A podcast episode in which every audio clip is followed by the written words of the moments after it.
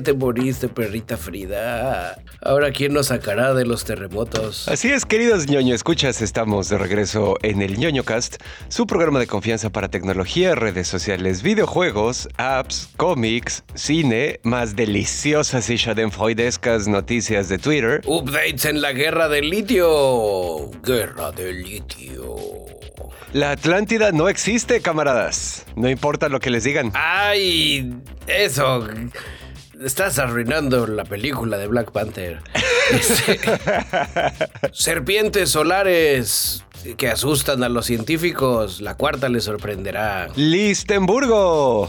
Y un mashup de vergüenza animales fantásticos. De clic para saber más. Y más. Así es, queridos ñoño escuchas, pues ya saben, no nos queda más que agradecerles el que nos permitan el acceso irrestricto, entusiasta y consensuado a sus agujeros auditivos una semanita más. Nos presentamos rápidamente. Yo soy arroba Dashnak, su cenovita tropical transmitiendo desde el taller de costura de la resistencia. Y yo soy su amigo y camarada cirujano de los podcast Bicholón, transmitiendo en vivo y en directo desde el sótano congelado de la resistencia.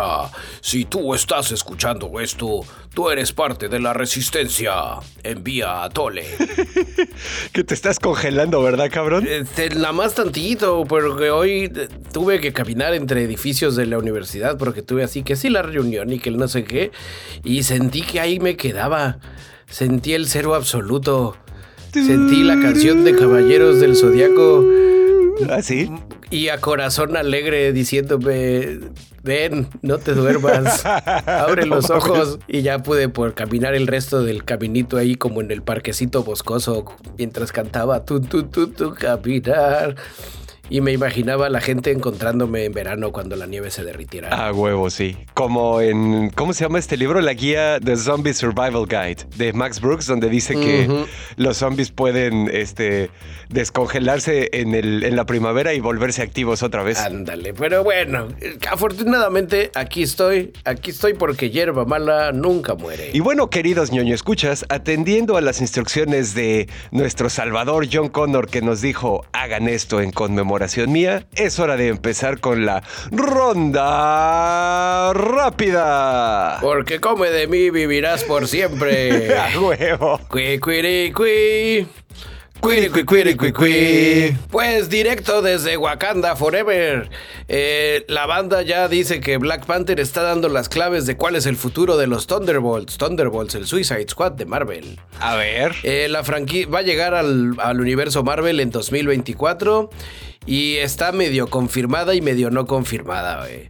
Eh, sin quedar claro qué papel van a jugar dentro de la narrativa, Black Panther Wakanda Forever ya ofreció algunas pizzas. pizzas. Pizzas también. ¡Uh! Pizzas que son pistas en forma de pizzas. Eh, Contesa Valentina Alegra de la Fontaine, que es esta eh, Elaine de Seinfeld. Va a ser la, la Wallace de esa agrupación. Eh, también ya sabemos que va a salir Falcon de Winter Soldier y todo ese show. Bueno, todo eso no había como mucha ciencia de, pues sí, eso ya sabíamos, eso no nos tiene que decir nada Black Panther Wakanda Forever, güey. Ajá. Lo interesante es que en Black Panther Wakanda Forever se instaló la idea de que las distintas potencias mundiales están detrás del vibranium, ¿no? O sea, y que hay en Wakanda como en el fondo del mar, ahí en fondo de bikini. ¡No! Mejor conocido como Tlalocan. Entonces, en ese contexto, pues van a tener que tener sus equipos de superhéroes y antihéroes, pues para las misiones de influir en la geopolítica o naciones a favor. Eh, dentro del universo de los cómics, los Thunderbolts tienen los Thunderbolts, los Thunderbolts tienen la tradición de que pues, son misiones polémicas y de que, ay, no, ¿cómo le vamos a ir a robar el vibranio a, a Namor? Se va a enojar con sus alitas en los pies y todo. Entonces, pues va por ahí. O sea, va, va por ahí de que va a ser una onda, este, Barón Simo, el do- Soldado de Infierno y todo ese show, pero que va a ser geopolíticamente centrada en que ya hay dos lugares del vibranio. Ok. El estreno está programado para el 26 de julio de 2024. Yo apenas este fin de semana voy a ver la de Wakanda Forever. Pero pues ahí a ver qué pedo. Y bueno, queridos ñoño, escuchas eh, una manera más de deshacernos rápidamente de nuestro dinero. Google finalmente acaba de lanzar de manera completamente oficial Google Wallet. en México, que pues, es un poco como el Apple Pay, ¿no? La misma chingadera, puedes almacenar tarjetas, boletos, pases, claves y hasta documentos de identificación directamente en la aplicación. Y este, el despliegue aquí en México se va a estar realizando en los próximos días con tarjetas Visa y Mastercard. No solo llegó a México, llegó a otros 12 países nuevos también. Y pues bueno, aquí la manera en la que Google está enfocando esta onda es que quieren ayudar al crecimiento económico del país, y cito aquí, con beneficios como mayor seguridad, menor evasión de impuestos, reducción de fraudes, etc. Eh, según ellos, el, uso de Google Wallet puede representar un aumento del 3% en el Producto Interno Bruto de los países emergentes, eso incluye el nuestro, desafortunadamente. Y en este momento los bancos que están así como que listos para jalar con este pedo es Banregio, Banorte, Eibanco, Inbursa y Nu. También están trabajando para tener compatibilidad con BBVA, Rapicard y Santander próximamente. Los lugares donde ya puedes pagar con este con el teléfono directo, ahorita es Aeroméxico, Cinemex, ProSky, Volaris y también está trabajando Viva Aerobús. Pero pues obviamente poco a poco van a ir llegando más negocios. Hasta Viva Aerobús iba sonando todo muy white Todos los otros lugares así. Dije, así, pues está, hasta ya, Viva Aerobús es donde, ah, ya, ya es, barrio, ya es pueblo. A huevo, eh, igual. Por cierto, Viva Aerobús ya anunció que va a tener su nuevo vuelo de conexión a, Tlalocan, para que Tenoch pueda volar en, Viva Aerobús. Esta Google Wallet no está disponible para todos los dispositivos con Android, tienen que tener un nivel razonable de seguridad, eh, tienen que poder verificar biométricamente la identidad del usuario y contar con chip NFC para los pagos por eh, proximidad. También Google platica que están tratando de ponerse de acuerdo para eh, pagar cosas como transporte público, aunque pues eso obviamente todavía no, no ocurre, ¿no? Y pues ahí está, queridos ñoño escuchas, yo ya me la voy a descargar y voy a ir metiendo ahí mi, mi tarjeta de crédito. Pues nada más porque yo lo... Así es, una cosa más como te pueden clonar la tarjeta. sí, bueno, aquí, aquí no creo porque, bueno, no sé, güey. Porque no pagas en cualquier terminal, ¿no? Pagas en una terminal de Google Pay. No, no te la pueden clonar. Porque aparte, el Google Pay requiere el que para que lo, prendas, lo actives y demás, que le pongas tu huellita ahí, tu, tamarindo biométrico. Exactamente, sí. El problema es con las tarjetas que están con el NFT, o no, no, si no es NFT, con el RF. Ah, los chips RFID, sí. Las tarjetas con las que pagas Ajá, a los que nomás le acercas. Y pues sí, si alguien se pone acá intenso con su escáner, se pone a escanear tarjetas al güey. Ándese con cuidado sus tarjetas, camarada. Así es. Porque no queremos que le vacíen la cuenta y luego no pueda pagar el Patreon. Exactamente. En fin, siguiendo con una entrega más eh, a forma de, de, ni siquiera serie, es un cortometraje de Disney Plus, La Guerra del Litio. Eh, pues ya comentó, hubo una, un teaser trailer donde Andrés Manuel con su parche en el ojo le comentaba a, este, ¿cómo se llama? Marcelo Ebrard con su brazo de vibranio. Marcelo, te tienes que encargar de que el litio que está en Honora solo sea para las automotrices que invierten en Honora. Sí, señor comandante. Y ten cuidado, no quiero que nada de ese litio salga del país como materia prima. ¡Aú! Porque se volvieron en espartanos al mismo tiempo. Es ah, un mashup muy cabrón. pues básicamente eso es lo que está diciendo el presidente, ¿no? Donde México ya dijo que sí, Mon, que sí, que le entren aquí al litio, pero con condición de que si lo está sacando en Sonora es porque le estás invirtiendo también a Sonora, güey. Así de que vas a poner aquí nada de que, ah, oye, me lo voy a llevar y lo voy. Es que allá en mi casa tengo el horno, güey. Allá lo dejé, güey. Huevo, sí. No, te lo traes para acá y aquí lo pones y aquí contratas a tu gente y van a ser para automotrices que, que estén haciendo el pedo acá. Ya si luego te lo quieres llevar en forma de baterías en el coche, pues ya no sé cómo va, no sé también cómo va a, funcionar tan así ese pedo. Creo que él tampoco. La diferencia es que yo no soy el presidente, yo no ando diciendo cosas que no, que no sé. Exactamente. Más bien, las cosas que digo que yo no sé bien, pues no afectan a mayores. No pasa aún de, ay, bicholón, hay que investigar un poco más. Aquí en este caso, creo que requeriría un poco más de, de que nos explique para cómo va a estar el pedo, güey, porque sigue platicando lo mismo que México tiene dos ciento del litio del mundo y el litio es el nuevo vibranio. Ah, huevo. Entonces, ah, pues, forever. Vamos a ver. Aquí es cuando, cuando el cine imita a la realidad. a huevo. Y bueno, querido ñoño, escuchas, les traigo más noticias sobre Cyberpunk 2077. Eh, los camaradas de CD Projekt Red, que ya saben que son eh, el estudio que creó este juego, acaban de dar más detalles sobre una expansión para el juego que se va a llamar Phantom Liberty y que está planeada para algún momento de 2023. En el momento en el que se presentó, no sabíamos si iba a ser contenido descargable gratuito, como todos los últimos que han estado metiendo, o si iba a ser de pago. Sin embargo, ahora en, en entrevista con nuestro medio hermano Games Raider, el director de Relaciones Públicas Global de CD Projekt Red, un panchito que se llama Radek Grabowski, eh, confirmó que este DLC no va a ser gratuito. El Phantom Liberty sí va a costar. ¡Oh, no! Todavía no sabemos cuánto. No sabemos los detalles de la historia, solo sabemos que añade un chingo de contenido en historias principales y secundarias, elementos cosméticos, armas, objetivos. Keanu Reeves, San Keanu, regresa con el personaje de Johnny Silverhand y va a haber otros personajes que se van a añadir. Hace poco también eh, CD Projekt Red nos confirmó que Phantom Liberty no va a llegar a la generación pasada de consolas, va a ser exclusivo de PlayStation 5, Xbox Series X and S y de PC. Entonces, pues a la chingada. Y parece que ya están trabajando también, avisaron esto, todavía no hay fecha, no hay nada, pero están trabajando en una secuela que ocurre en el mismo universo y que se llama Project Orion. Pues muy bien para nuestros amigos de Cyberpunk. Yo les traigo, es una especie de seguimiento porque estoy casi seguro que ya habíamos platicado de este estudio o lo soñé. Así es que ustedes al vuelo ahí me vayan diciendo, ah, sí, Simón, sí me acuerdo. O no, bicho, creo que lo soñaste. A huevo. La Universidad de Princeton realizó un estudio en el que estaban tratando de descubrir si el dinero da la felicidad. Ya después de un rato, sorprendiendo absolutamente a nadie, descubrieron que sí, que si eres pobre, el dinero sí da la felicidad. Esa es la solución. Ay, pues a huevo. Eh, el estudio se llevó a cabo por psicólogos, aunque también participaron dos millonarios que donaron de forma altruista dos millones de dólares. Dijeron, órale, aquí, dos millones, chavo, aquí está. Uno tú, uno yo, órale, muchachos.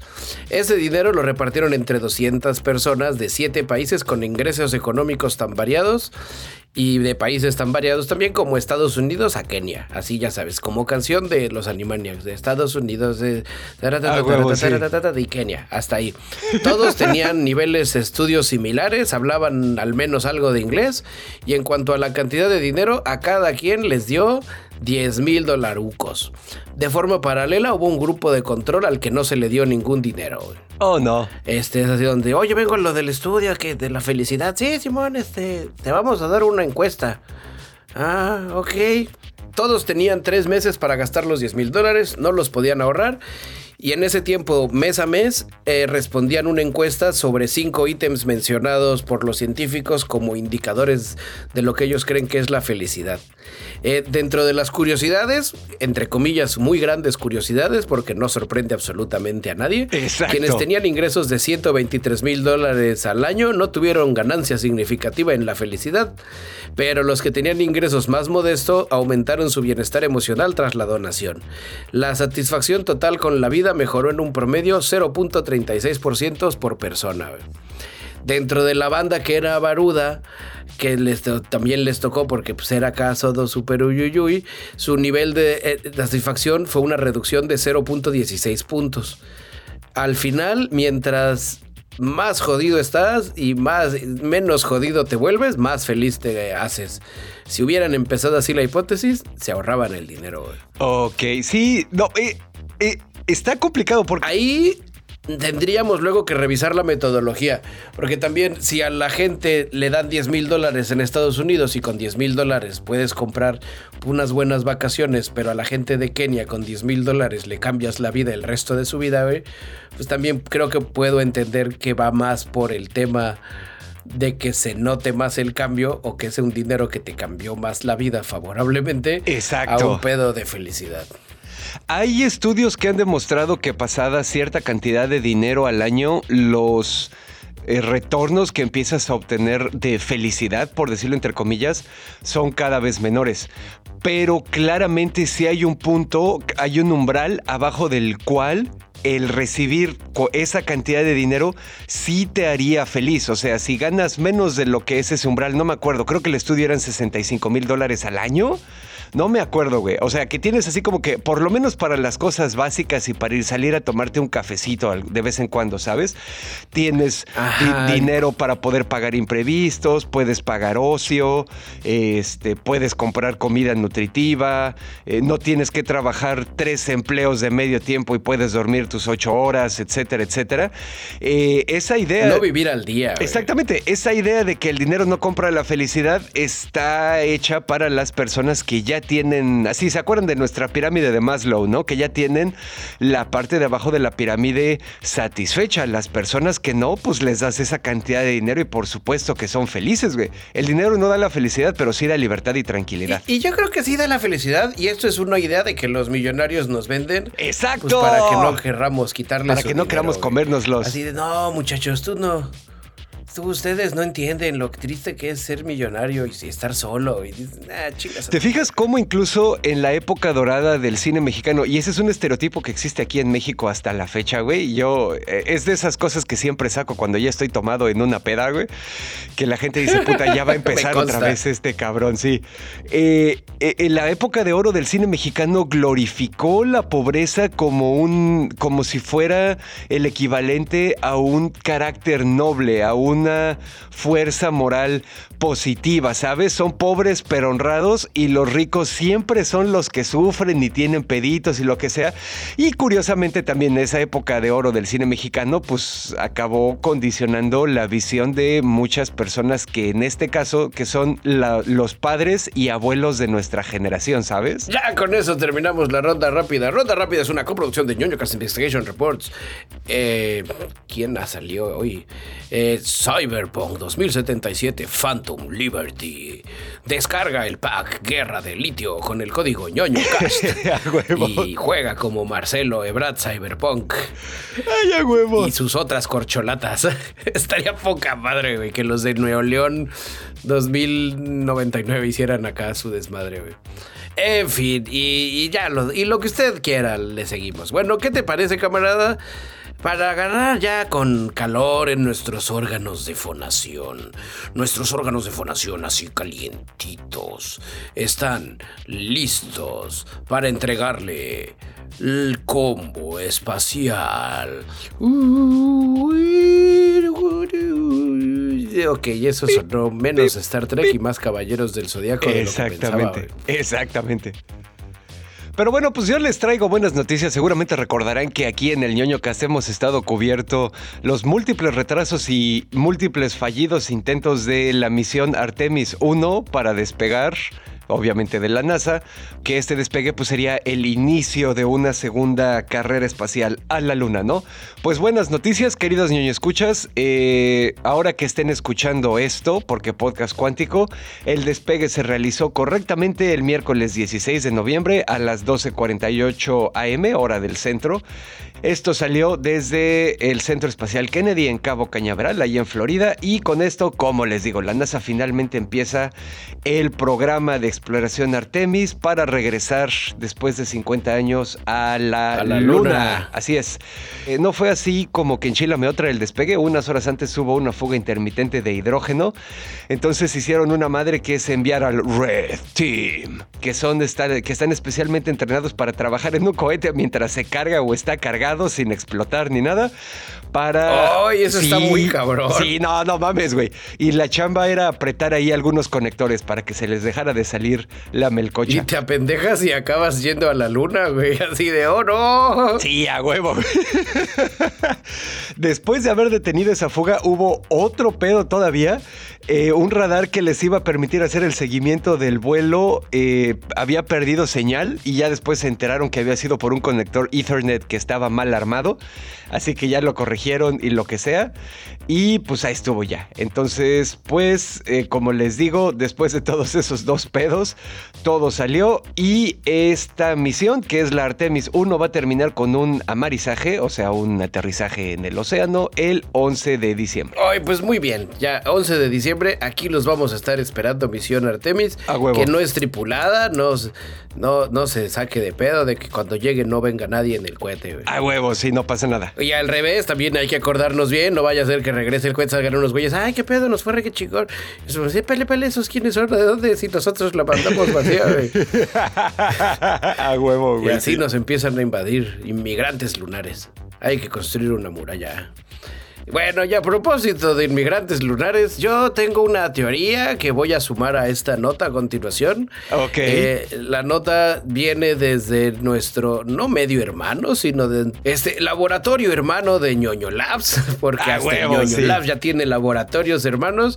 El laboratorio de ciencias espaciales Mueller de la Agencia Espacial Europea en Reino Unido, eh, pues nos está dando los indicios de que, de que hay alguien de Michoacán trabajando con él. no mames, a ver por, ¿Por qué lo sé? Porque mientras estaban analizando, ya sabes, con el, ¿cómo se llama el aparato este? Con las imágenes tomadas por el Extreme Ultraviolet Imager, EUI por sus siglas, que es una especie de, de sonda que hace time lapses del sol y la Oh. orbita y la analizan y acá y todo Ajá. súper wow. encontraron un fenómeno que no habían tenido la oportunidad de ver así tan acá. güey. Es un tubo de plasma frío que circula a una velocidad acá súper cabrona, güey, como 612 mil kilómetros por hora, güey. O sea, hace muy duro, güey, y se forma como un tubo, ¿no? Y se ve así como, como wow, y los científicos están así de, oh, está extraña esta formación que está enviando las fotos del satélite. Y ahí es donde yo digo que entró el científico michoacano y dijo, esa es una serpiente solar. sí, y todos los científicos, en lugar de decir, no, señores, oh, sí es cierto. Es la serpiente solar que está saliendo ahí. Yo, yo ya la había visto. Hay que buscar otra. Vienen siempre en pareja. A huevo. Y ya saben todos, hay que buscar otra, que no sé qué. Bueno, el chiste es de que nunca habían visto una de esas, güey. Le pusieron ya la serpiente solar. No es una serpiente de de veras, no se asuste. O eso es lo que quiere que creamos. Ok, ok. Ay, sí, que piensen que soy un fenómeno de tubo de plasma y en realidad me los voy a comer a todos. Ay, por porque favor. es la serpiente solar. Es la serpiente En emplumada. La ser- ese- oye, sí, también podría ser una super, una onda super acá. Este, bueno, al final todo esto pasó el 5 de octubre, donde la sonda Solar Orbiter, durante una aproximación que culminó a las 12 de ese mismo día, hizo la grabada, la mandó y te digo, el, el- mi teoría del científico michoacano, así estaba pasando por ahí, dijo, esa es una serpiente solar. Y los doctores científicos pues, ya le están poniendo, ah, una espectacular serpiente solar reptando sobre la superficie del sol. Y pues bueno, es clickbait prácticamente. Pero está interesante, ¿no? Saber que hay alguien viendo el sol. claro. Que hay, que siempre hay un cabrón ahí cuidando el sol, porque no vaya a ser que, que por ahí nos llegue la voladora. Pero bueno, y a propósito de todo esto, ¿qué te parece? Porque hoy venimos muy compudos. Vámonos al combo de vergüenza de la semana. Así es, queridos ñoño escuchas, yo vengo a platicarles sobre un país del que seguramente no sabe nada. Es un país que. ¡Genovia! Es, un país yo que. Yo vi su película del diario de la princesa. Ah, huevo, sí. Que por cierto va a haber tercera parte. ¡Ay, qué buen. Es, esas, esas, esa saga sí me gusta, güey. Lo, acaban de anunciar. Y que regresa Anne Hathaway. Esa saga. ¿En Hathaway? En Hathaway es, es una reina, güey. Es toda una dama. güey. Ella se me cae muy bien. Bueno, continúo. Eh, este país tiene frontera con España y Portugal, acaba de celebrar elecciones, tiene embajadas, tiene empresas chingonas. Espera, dale tiempo a la banda, dale tiempo a los ñoño escuchas de ir en chinga a su mapa, güey. Ah, huevo, sí. Porque entre España y Portugal, según yo, no hay nada, güey. Ah, Exactamente, este país se llama Listenburgo y es una broma en Twitter. No mames, ya lo googleé, güey. Así yo me quedé así de. Yo, porque pensé en Andorra, que ves que es así un- una madre como Un del tamaño de cinco canchas ¿no? de fútbol. Ajá, ajá, sí. Que es que ya sé, porque así lo miden todo en Andorra con cinco canchas de fútbol, A que huevo, solo sí. tienen ellos cuatro. Tienen cuatro canchas y el otro espacio, pues es para aquellos los que, para, para que vivan ellos. güey. Y sí, güey. Pero sí ya vi que no hay país ahí. Sí, no, no existe. Fue una broma que hicieron en Twitter. De hecho, ya hasta himno nacional tiene esta madre. Y su creador es un cabrón que se llama Gaspardo, eh, que se hace llamar el presidente de esta nación. Y que pues básicamente fue como para burlarse de eh, la falta de cultura geográfica de la gente de Estados Unidos, ¿no? Que ya ves que es así bastante conocido ese pedo donde siempre les enseñan un mapa y les dicen, a ver, ¿dónde está no sé dónde? Y su puta madre sabe, güey. Digo, pues, pues básicamente así fue este asunto, por eso se crearon eh, Listenburgo. Y ahí te va la historia, güey, está poca madre. Dice... Los primeros vestigios de este país se remontan a Platón en uno de sus textos, el Critias, que en antiguo listenburgués significa gente grande. Nos habla de una increíble civilización dotada de una tecnología superior a todas las demás. Eh, no mames, güey.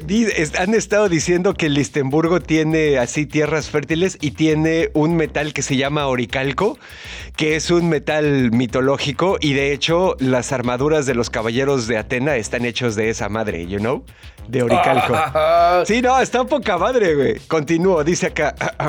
El primer gran líder conocido de Listenburgo fue Listen I, un soldado romano nacido en Nápoles que se destacaría por sus grandes habilidades militares, se apoderó del país y le dio el nombre de Listenburgo. Sin embargo, Listenburgo sigue siendo una nación que sabe cómo mantenerse al margen y cultiva el arte de la diplomacia. Listenburgo nunca irá a la guerra contra otra nación europea. Ay, no mames, güey. Y ya cada, cada vez le han ido agregando más al lore. Ahora resulta que Listenburgo eh, tiene una calidad excelente para la fabricación de lana y en las Sí, competencias... es lo que estoy leyendo. Sí, güey, y en las competencias internacionales de carreras de autos son así como que buenísimos los listenburgueses, güey. Está poca madre ese pedo, güey. Pues muy bien, muchas felicidades por Listenburgo, una nación en crecimiento. Aunque también ahorita que decías de que los gabachos no saben nada de geografía, güey. Yo, yo no me pondría tan acá, tan jajaja, pinches güeyes que no saben geografía, güey. También habría que, pues que revisar a nosotros mismos, ¿no? Así De saber acuerdo. dónde están las cosas. Yo sabes de dónde no tengo, no tenía la más remota idea de geografía, güey. ¿De O al dónde? menos tengo, y bueno, y tengo una razón de la cual, ¿por qué no? Cuando a mí me enseñaron los países de África, eran otros, güey. Y ya luego se hicieron sus desmadres y los cambiaron, güey. Y entonces yo de ahorita tú me dices así, fuera de los populares que no cambiaron ni de tamaño ni de lugar, Ajá. sí hay unos que dices, ay, ese por dónde queda, y hay que checar, ahí dices, ah, ok, ya, ya vi, está aquí a la, a la izquierda de Wakanda, o, a- o arriba, o a la derecha, güey. A huevo, sí. Pues Está cabrón, güey. Está, está cabrón, güey. Este, usted también revise su geografía. Cuando no tenga nada que hacer, ahí métase a Google Maps y póngase a buscar ahí que todo siga en su Órale, lugar. no mames, me acabo de meter a la cuenta oficial de Twitter de Listenburgo en español, porque ya ves que los países tienen como que cuentas en varios idiomas. Ajá. Y dice, bienvenidos a la cuenta oficial de la Embajada de España en Listenburg. Gloria a la amistad hispano-Listenburgo. Güey, no mames, está poca madre este pedo, güey. Está muy, está muy chido, la neta. Creo que el único error para que el pedo fuera, sea tan así y que la banda se lo hubiera creído más, si lo hubieran hecho más chiquito, así ya sabes, como en una puntitita. Ajá, sí como dirías, un "Güey, sí, Mónaco sí o un algo así, ajá. Ajá, como digo, un- más grande que un principado, más chiquito que un país pequeño. A huevo. Ay, no mames. Y bueno, pues eh, eh, siguiendo aquí con las vergüenzas, ¿qué pedo con las cobras, bicho? Pues así es, esta vergüenza de la semana es vergüenza animales fantásticos y, y la vergüenza es para el animal. ok. O sea, aquí es así donde ah, deje usted que su cobra escuche el podcast para que se burlen de esta otra desafortunada cobra. Esto ocurrió en la India. no mames, ok. Imaginen acá, ya sabes, tengo aquí el lugar donde fue, es una aldea en Padrapad, Padrapad, la India. Niño de 8 años, Oh, soy un niño de 8 años en la India. Y pues obviamente los niños de 8 años en la India pues se están acostumbrados a que hay una cobra y en vez de correr, oh, me la voy a llevar a mi casa y será mi mascota, te llamarás este cobrín. A huevo, sí. Obviamente el niño, la cobra se enrolló en el brazo del niño y y él mordió al niño. Porque dijo la cobra, no, ¿sabes qué? Yo, yo soy. Yo soy libre. Yo no quiero ser de un niño. Yo soy libre como el viento y peligrosa como el mar. Ok. La cobra muerde al niño. Y el niño, oh no, la cobra me está mordiendo y me duele. Y la empieza a zaranguear la mano. Y el- la cobra dice, "Pues no te suelto, no te suelto. Y el niño dice, ah, pues, pues si tú me muerdes, yo te muerdo. ¡No y el niño mordió a la cobra. No mames. Seguido después, la cobra murió. Y ese niño no es ni Chuck Oh. Norris, ni Chuck Norris, ni Shaggy. A huevo. Al final, obviamente ya revisaron y dijeron, no puede ser, el niño es, es mágico. O, o si muerdes a una cobra después de que te muerdas, se te, neu- se neu- te utiliza el veneno. Es así como, como, como efectos de Magic. Ya sabes, no, pues, Sí, si a lo- ah, huevo. no, pues ya se cancela. O como signos negativos en matemáticas. Al final ya descubrieron que no, que la cobra le dio una, lo que se conoce como mordida seca, que las, las serpientes venenosas, eso es algo que usted no sabía y que le voy a platicar. A ver, venga, venga. Produ- la producción del veneno en los animales venenosos, como las cobras y serpientes venenosas, le genera un gasto de energía adicional al animal. Porque el veneno no es así gratis, güey. Claro. No es un pedo así de, ay, pues sí, pues yo me echo, ahí está, pff, veneno. ¿Qué pedo, güey? Cada que 10 minutos hago veneno. No. Cuando las glándulas de veneno se vacían, pues hay que producirlo y pues es, es como decirlo, pues necesitan el, un vuelve a la vida para hacer veneno, por decirlo Claro, de claro. alguna manera, ¿no? Entonces hay veces que las cobras dicen, no, este güey no amerita el veneno, nomás quiero que me suelte, güey. No me lo voy a gastar, no me lo voy a comer, está muy grande, güey. whatever, Ok. güey. Nada más lo voy a morder en seco, güey. Y ya si se pendeja, pues ya le clavo el veneno luego, ¿no? Aquí, desafortunadamente para la cobra, que es, protagonista de la vergüenza de la semana cobril de esta semana, pues el niño se la madrugó y le clavó dos mordidas. Eh, la cobra murió no porque el niño fuera venenoso, sino que murió porque sí se las dio muy duras. Murió debido a las lesiones. Ay, no mames. Digo, pobre cobra, pero pues la neta, mis respetos al chamaco, güey. Se estaba defendiendo y dijo, pues es lo que hay, güey. Órale. Sí, digo, ya, ya después ya se hizo más la investigación, ya les voy a platicar bien cómo estuvo el abarrote, güey. Bueno, aquí al final el niño pues sí tuvo mucha suerte porque la, el veneno de la cobra de anteojos, que esa era la cobra que se murió, eh, puede causar letargo, parálisis, convulsiones, dolor de cabeza, náuseas, vómitos y si no se trata a tiempo, la muerte en solo 60 minutos. Así es que pues el niño se cagó, güey. Eh, también es afortunado porque aunque sea una mordida seca, ahí les va, esa es la otra que usted así ya no se va a poder andar jugando con cobras. Eh, son las mordidas de cobras son infecciosas por las bacterias de su boca, güey. De la cobra, no del niño, güey. O sea, donde de todas maneras al niño, pues sí le tuvieron que decir así de, oiga, hay que echarle alcoholcito al niño, güey. Al Ay, final, no mames, güey. todo acabó en felicidad para el niño, no para la cobra. Que imagínate qué pena, güey, así en, en- en el universo, mundo de las cobras, cuando alguien le pregunte a otro cabrón, oye, ¿yo has visto a Ramiro, güey? No. No, no, güey, ¿qué, qué- no mames, güey. ¿Qué, qué le pasó, güey? Pues lo mataron, güey. No mames, que un machetazo, qué pedo. No, lo mordió un niño, güey. Ay, no mames, güey. ¿Qué pedo, pinche Ramírez pendejo, Ay, güey? sí, no mames, ¿Neta, güey. No, sí, güey. No, güey. Mira, ahí viene su primo, güey. Y el primo así se esconde, güey. No, yo no quiero. Yo, yo no sé nada. Ahí va el Ramiro, pendejo. En fin, pues bueno, esa es la historia de la, la cobra Ramiro. Y bueno, a propósito de cobras, porque las cobras lo siguen a uno a veces, vámonos a un seguimiento.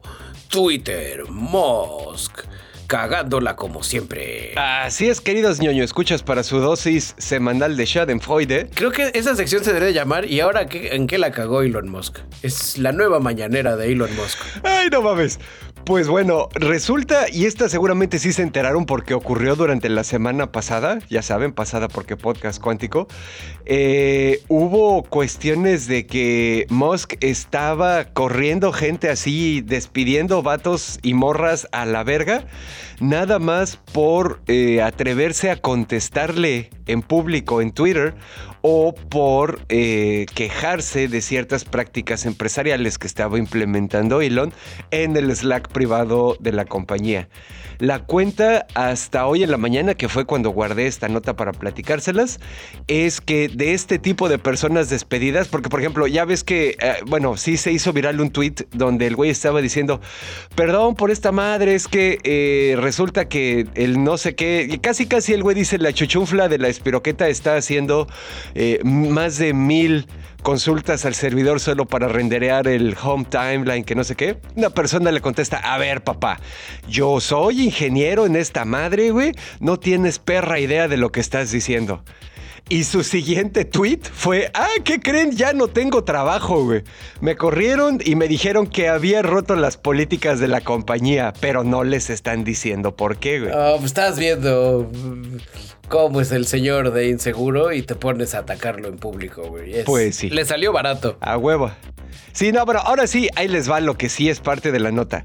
Eh, de un día para otro, Elon Musk le envió un mail a sus empleados, así para que veas lo enfermito y malito que está el cabrón, güey donde básicamente les está diciendo que si están dispuestos a apostar por un Twitter 2.0 y aquí sigo citando, el güey habla de que esto se va a traducir en jornadas laborales extremadamente duras de muchas horas y alta intensidad. Y el correo tiene un botoncito que dice sí y un botoncito que dice que no. Órale, como, como chismógrafo de los 90. Exactamente, güey. Antes del jueves 17 a las 5 pm todos los empleados que recibieron este correo deben haber dado clic en sí porque si dan clic en no, obtienen tres meses de severance de finiquito por despido y se van a la verga, güey. Los que no se vayan a querer quedar a dormir, a abandonar el balance entre vida privada y el trabajo y lo que sea, a carecer de vida como este cabrón, no tienen lugar en la empresa, güey. Y los van a correr. Y a carecer entre comillas, porque ahí en esos casos creo que, digo, voy a hablar un poco de mi estilo de liderazgo. Cuando hay que chingarle, tú eres el primero que se chinga y se queda. Y órale, güey, le vamos a poner en su madre este pedo, güey. Y nada de, bueno, muchachos, ahí, ahí cierran. Exacto.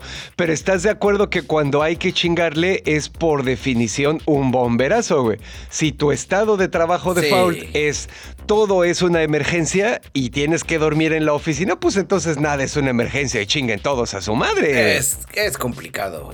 Es complicado, que El mundo de los negocios es un mundo cruel. A huevo, sí. Ahora, ya vamos para terminar la nota. Algo que está aquí bien interesante es que estas cosas que hizo Musk, o sea, este pedo de mandar el correo y lo que sea, es perfectamente legal de acuerdo a las leyes de California donde está Twitter, ¿sabes? Donde está Silicon Valley y donde están la mayoría de sus empleados, pero no todos, güey. Twitter tiene empleados en todos lados y en todas partes del mundo están contratados, obviamente, bajo el régimen laboral del país donde viven, güey. Hay un chingo de países donde esta pendejada de que si no le das sí a mi correo, te voy a correr con tres meses de sueldo, no son legales, güey, y se lo van a ensartar. Ya, ya estuve viendo que ya hay abogados, ya sabes, representantes legales en estos diferentes países que están empezando a decirle a la banda, pues qué pedo, si este cabrón te corrió así de culero, cáele por acá y vemos qué podemos hacer laboralmente. Van a poner los, los folletitos afuera, ya sabes, el letrero en, en los postes. Te despidieron y justamente llámanos. Exactamente. Pero el Col Saúl. pues está cabrón. Sí, sí, sí. Eh, pues sí, güey. No sé, yo siento que este cabrón cada vez más la está viendo así como que más negra. Y el problema también, porque pues el güey ya ni siquiera quería comprar la pinche red social y ya se quería zafar, güey. Y lo ensartaron. Entonces, pues. No sé qué vaya a hacer ese cabrón. Va a ser más difícil. ¿No será una estrategia de matar Twitter ya para que se acabe el pedo y, decir, pues yo no, no fue por mi culpa, fue porque estoy rodeado de una bola de huevones. Pues igual. Nada más para que la gente no pueda mentarle la madre por Twitter, güey. ¿Quién sabe, güey? O en realidad Elon Musk es el otro Camuy. ¿Y quién es el Camuy bueno entonces? No, él es el Camuy bueno, güey. Bueno, él está adoptando el papel del Camuy malo porque necesita destruir Twitter, güey. Porque dijo, el ñoño Cas lo prometió y no lo están Ah, consiguiendo, sí. güey. A ver, compro esta chingadera y ya, güey, para que tengan una victoria. Él es el Camuy bueno porque el Camuy de X quería destruir a la humanidad para que el planeta prosperara y este güey quiere destruir Twitter para que la gente prospere. Pues un poco sí, ¿no? Y entonces, ¿quién sería el otro Camuy? O lo está haciendo, ay, no sé, tal vez, así como la vida no hay bueno ni malo, tal vez no hay dos Camuys en la realidad. y solo hay uno. El único Camuy. Y todo se simplifica. No, quién sabe, güey. Es, es muy complejo esta onda de, de los dineros y de los poderes y de los medios nuevos de comunicación como las redes sociales. Tan es así que yo les traigo el combo meta. Donde pues obviamente empezamos con que Meta también se subió al despido de toda la banda, güey. Y empezó a chispar banda como si fuera como si fuera a pasar de moda. Se suman a Amazon, se suma a Twitter y se suman a varios más que pues no tienen nombre porque no son populares, güey. Pero de que, de que algo grande viene, algo grande viene. Lo escucharon aquí en el ñoño Cast. Predicción anticipada, recesión culera 2023. Este, Así es. compre usted oro y armas. Prepárese para el apocalipsis.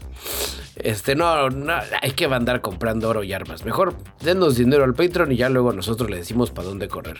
No, A huevo. eh, lo que le estábamos platicando de los recortes, hicieron un recorte súper cabrón, güey. Y la cagamos, güey, porque somos un medio importante que reconoce cuando la cagamos. ¿Te acuerdan cuando les decía, no, güey, el dinero de Meta está en su onda de Portal y de sus pantallas chingonas acá, uy, uy, uy, inteligentes? Ajá. Pues pura verga, güey. Meta ya dijo, no queremos desperdiciar tiempo ni dinero en productos de hardware que no tienen relación directa con el metaverso. Así es que ya lo chisparon a su madre, güey. Dentro de la banda de varios empleados que chisparon a su verga, pues eran banda que estaba en el negocio de las pantallas inteligentes.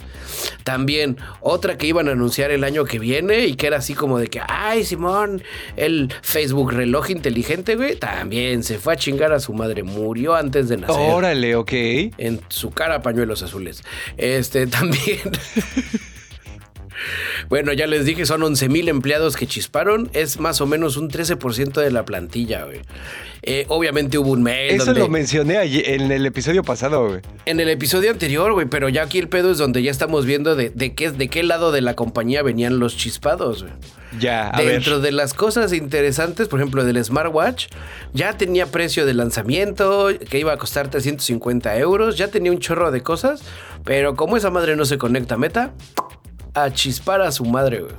Órale. Dentro de las cosas interesantes, o sea, es el desmadre, güey, que trae de, de su metanecedad. Sí, güey. a huevo. Que sigue con lo mismo. En güey. otros lados, dentro de su pedo de las de ese, de, de ese apocalipsis godín facebookera, güey, de acuerdo a nuestro medio hermano Business Insider, en algún punto la mayoría de esos empleados que no trabajaban en relación con Meta están descontentos con Meta. Ok. Y dentro de los empleados que sí trabajan en Meta, que publicaron su opinión en Blind, una comunidad donde profesionales Ajá. discuten de manera anónima, güey.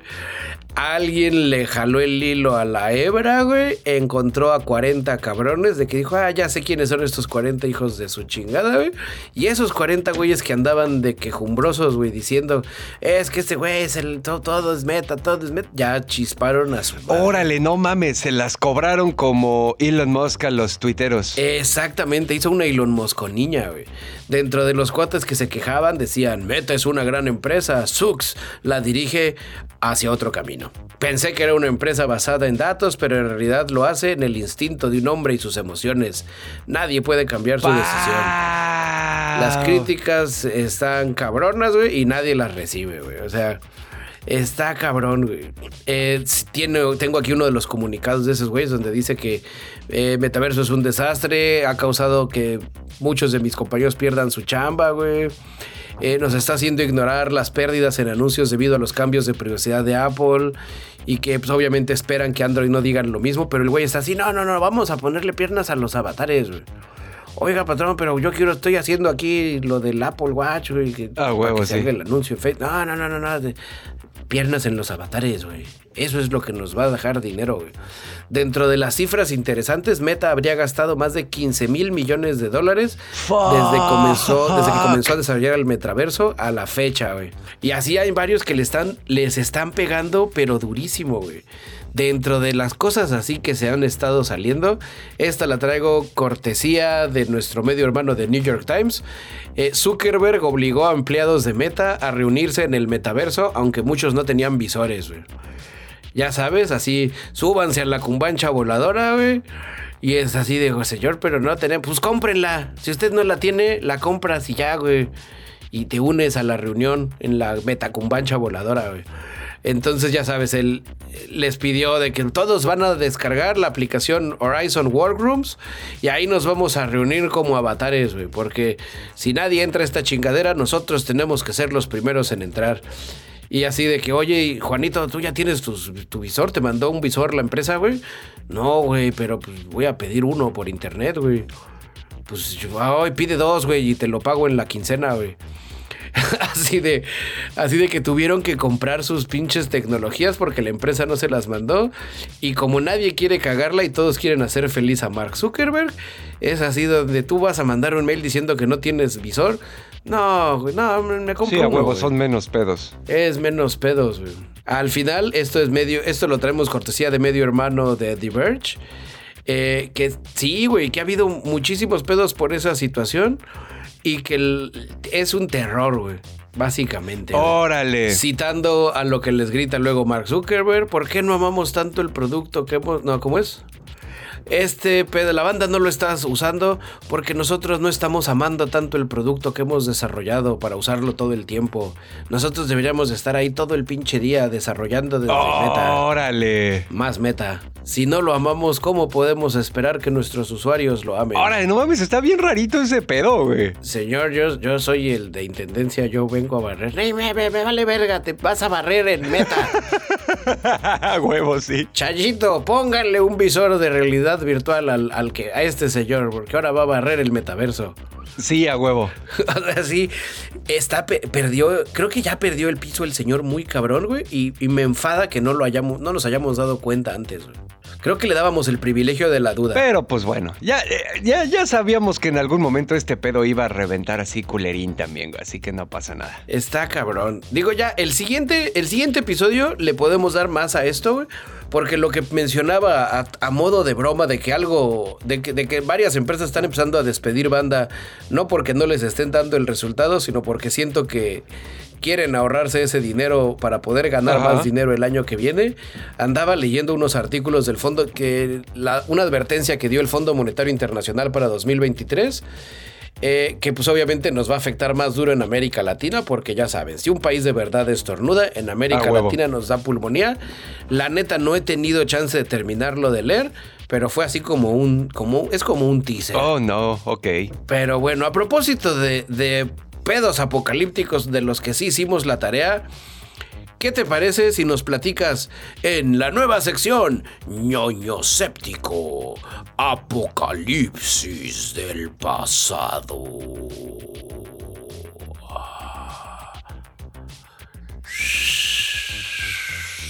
Pues sí, ahí les va, queridos ñoño escuchas. Esto definitivamente no es una recomendación, aunque la neta el programa sí está divertido. Les voy a hacer un poquito de historia. Eh, en general, la gente que se dedica a, a este pedo de escepticismo, pensamiento crítico y promoción de la ciencia, que ustedes saben que lo hacemos mucho aquí también, eh, y no solo en el podcast, también es un tipo de educación que tratamos de hacer fuera en nuestras vidas. Todos los escépticos tenemos nuestra cosa falsa favorita. En el caso de Bicho, por ejemplo, algo que le gusta mucho son los críptidos. Es mi ciencia, mi pseudociencia favorita. Ah, huevo, exactamente. Este, una que a mí me llamaba mucho la atención era la de la tierra plana, ¿no? O sea, porque se decía, güey, imagina- imagínate que de veras fuera cierto, güey. Yo no, o sea, me, me clavaba como pensando todo lo que tendría que ser diferente. Pero bueno, eh, creo que eh, este programa ha hecho que mi nueva cosa falsa favorita sea. Esta. Ah, Chale. La búsqueda de la Atlántida. Ahí te va. Eh, como ustedes saben, la semana pasada no estuve aquí en mi casa. Los que ya escucharon el episodio anterior saben que anduve fuera de la ciudad. Eh, pues por, por, razones ahí de, ciertas emergencias familiares, ¿no? Eh, entonces, platicando con, con, mi novia, un día me dice, güey, me acaban de poner el tráiler de una madre que se llama Apocalipsis del pasado, que se ve interesante. Le digo, güey, suena súper bullshittera. Me dice, ya sé, pero se ve divertida. Dice que le empezó a ver y me dice, te va a encantar nada más por los paisajes de todos los lugares que están recorriendo. Y dije, va, ok. Entonces, que pues, si quieres, aguántame y cuando regrese a Cancún la vemos juntos. Ah, Simón, que no sé qué. Ya le empezamos a ver y es un cabrón que empieza a decir, según él, ya sabes, o sea, e, e, e, este, esta serie este como falso, bueno, es que sí es un documental de verdad, pero en realidad es falso porque el tema sobre el que habla es falso, pero sabes a qué me refiero. El güey, haz de cuenta que, que, que, estás viendo todos los ejemplos del libro de texto de teorías de la conspiración y cómo la ciencia mainstream no sabe nada y los arqueólogos mainstream se rehusan a investigar la base de esta pirámide. Ya sabes, pendejadas así como de echarle la culpa al establishment y yo tengo, yo encontré la verdad porque uní todos estos cabos con saltos lógicos eh, que no tienen explicación alguna. Todas las cosas que ves en ese programa son así, son ejemplos de cuando te están educando en escepticismo y pensamiento crítico. Y no es sino hasta el tercer o cuarto episodio que el güey se la saca, le da vueltas y dice, let's talk about Atlantis. Vamos a hablar de la Atlántida. Toda esta chingadera es un bait and switch para que primero te claves y luego te traten de convencer de que la pinche Atlántida existe, güey. Se hundió en el mar al final de la última era glaciar por la, por la manera en la que subieron nuevamente los niveles del mar cuando se derritió todo el hielo. Y que. y ahora que, lo dices así, tiene sentido, güey. y que todas las culturas que conocemos tienen, ya sabes, ¿no? Así que dicen, sí, todas tienen un mito del diluvio. No, no es cierto, solo las que escogiste, güey. No, y todas estas mitologías son iguales. No, no es cierto, el mito de Osiris no es así, güey. Lo cambiaste para que sonara con el resto.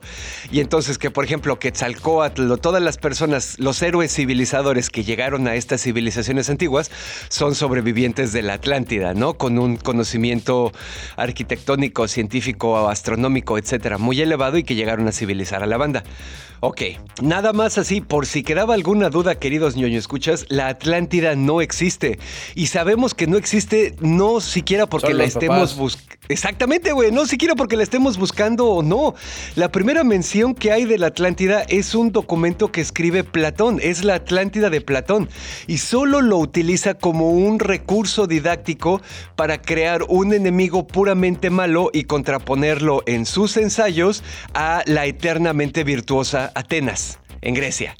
¿Sabes? O sea. Y sus caballeros de bronce. Sí, a huevo. Y, tan sabemos, tan sabemos que es falsa, porque la manera en que él lo escribe en su texto dice: Lo que te voy a decir es completamente cierto. Lo sé porque escuché a un güey diciéndoselo a mi papá. Y ese güey lo escuchó de un sacerdote egipcio que dice que nosotros los griegos no sabemos nada porque somos estúpidos.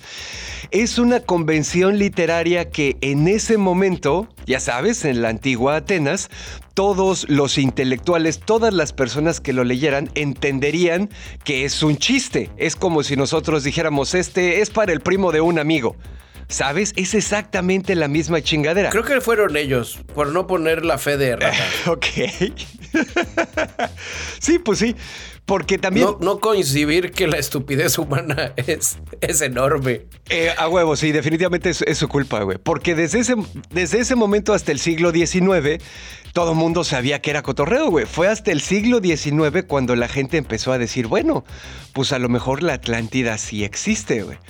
¿No? Y entonces, pues bueno, obviamente no me voy a poner a diseccionar todos los argumentos ahí de la serie y lo que sea, eh, pero básicamente yo nada más les voy a decir que la Atlántida sigue siendo un mito literario que se inventó Platón, no hay ninguna duda de verdad respecto a esto, las personas que dicen que hay alguna duda en la comunidad arqueológica son los Jaimes Maussan de la Atlántida, ¿sabes?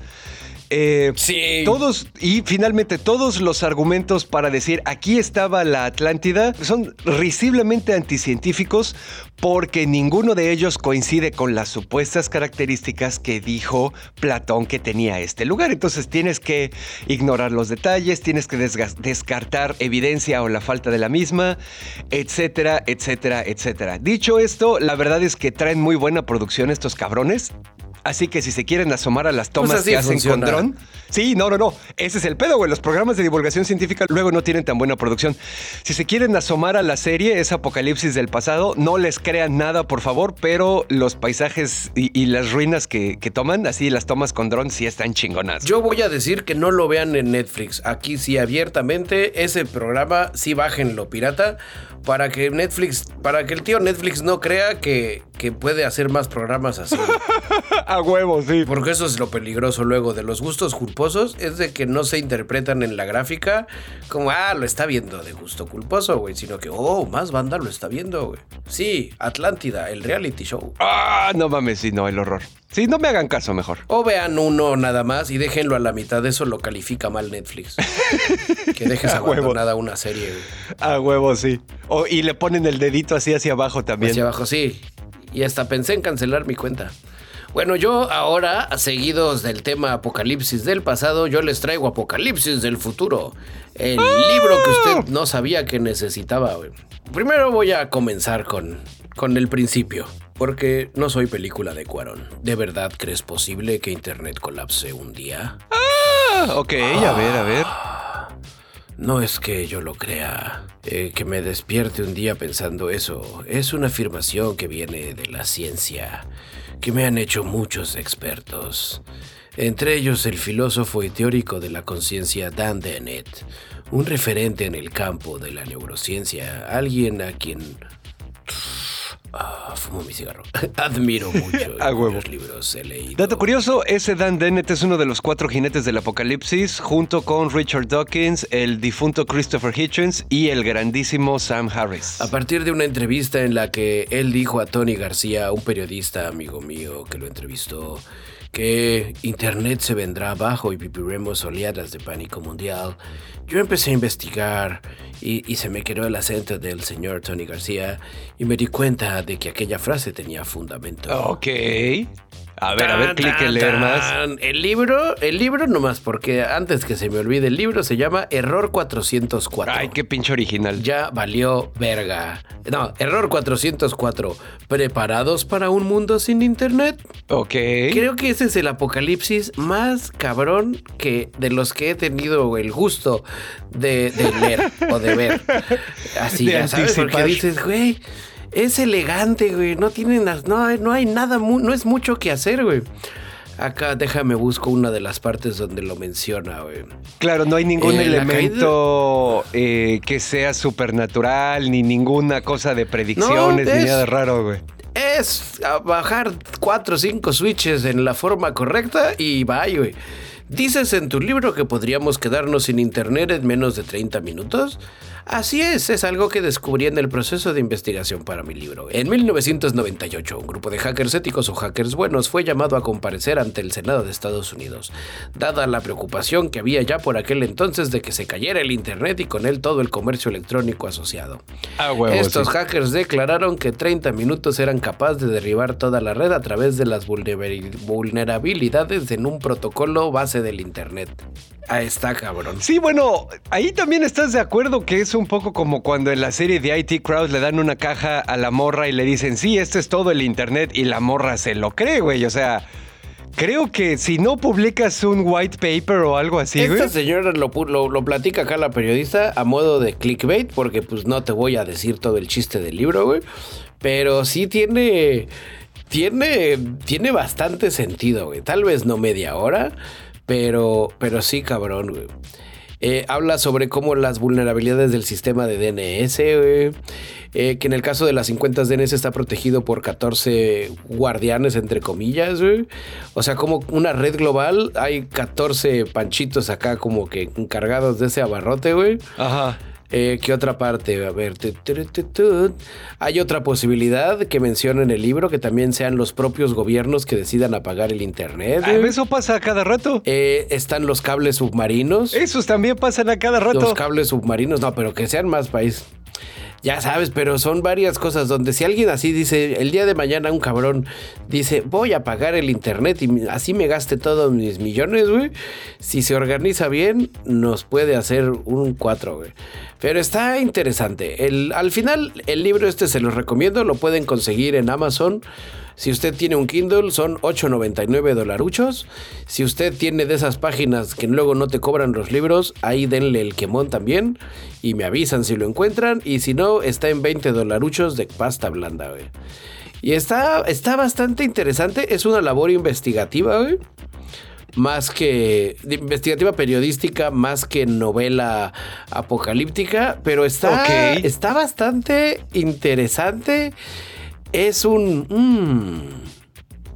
Cita, por ejemplo, aquí estoy viendo a Shoshana Zuboff, autora del Capitalismo de la Vigilancia. Ah, ese libro es ese de, ese de, Shoshana Zuboff, el de, de, Survey Capitalism, está muy bueno, ampliamente recomendado también. Sí, porque digo, en el libro también repasa muchos temas lo siento más como un repositorio bebé para otros lados, así donde dices, ay, a ver, de este pedo lo está sacando de por ahí.